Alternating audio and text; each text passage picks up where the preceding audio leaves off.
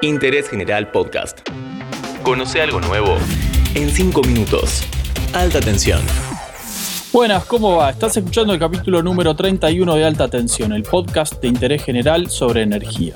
El último día de abril, la Argentina se enteró por los medios de la profunda interna que parten dos al gobierno nacional sobre una de las variables fundamentales de la economía, las tarifas energéticas. Más allá de lo que el destino depare al ministro de Economía Martín Guzmán y al subsecretario de Energía Eléctrica Federico Basualdo, el precio de la electricidad estará con nosotros durante toda la vida. Mi nombre es Tomás Rodríguez Sanzorena y en los próximos 5 minutos vamos a contar qué pasó hasta acá y qué, desde nuestro humildísimo punto de vista, debería pasar.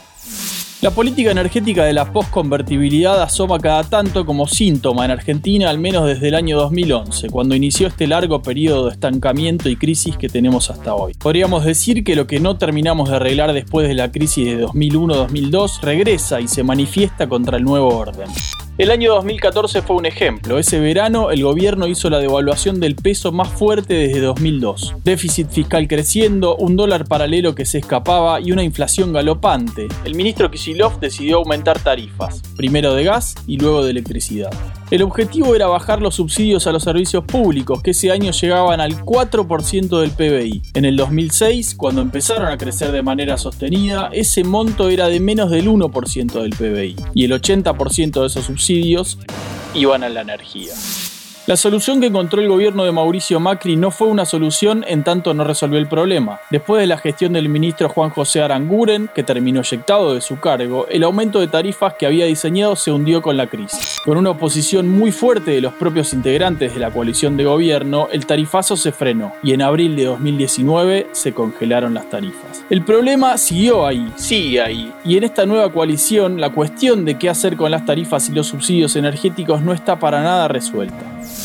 La decisión de Martín Guzmán de desplazar de su cargo al subsecretario de Energía Eléctrica Federico Basualdo pretendía de una vez por todas tomar un rumbo claro. La resistencia en el cargo de Basualdo, con fuerte apoyo del kirchnerismo, marcó una suerte de empate. Guzmán quería que los subsidios no pasen del 1.7% del PBI, el nivel que tenían en 2020. Y para eso pretendía que los aumentos de tarifas vayan acompañando la inflación, cerca del 30%, como marcaba el presupuesto 2021.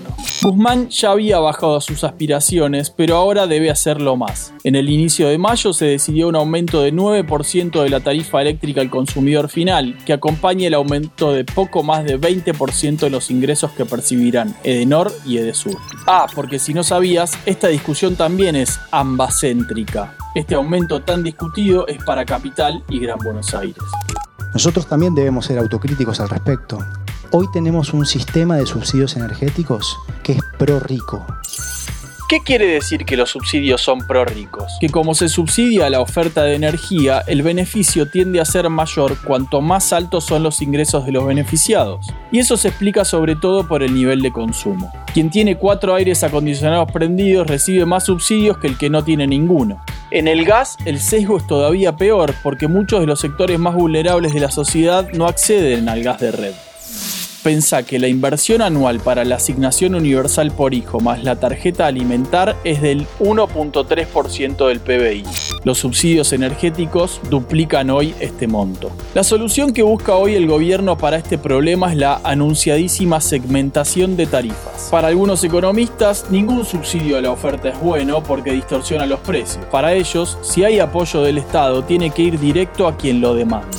Y es verdad que en un mundo donde te llueven publicidades de botines y subiste una foto a Instagram jugando al fútbol, se puede demandar que el Estado cruce los datos y haga eficientes esos mecanismos. Pero en el corto plazo, la segmentación evita dos problemas urgentes. Reducir el monto de subsidios y no aumentar un servicio esencial en un país con 42% de pobres y un salario mínimo que recién en 2022 llegará a los 30 mil pesos. La mayor parte de los subsidios van directamente a la generación de energía. Camesa, la empresa mixta que administra el mercado mayorista de electricidad, reportó atrasos y deudas en sus pagos a la generación de gas. Y si Camesa no paga, ¿qué incentivo habrá para producir gas? Concentrarse en el precio a veces hace perder de vista el costo. En tiempos de crisis como los que vivimos, habría que estar un poco más atento. Nos vemos la próxima con más alta tensión. Interés General Podcast. Encontrarnos en Spotify, en Instagram y en interésgeneral.com.ar.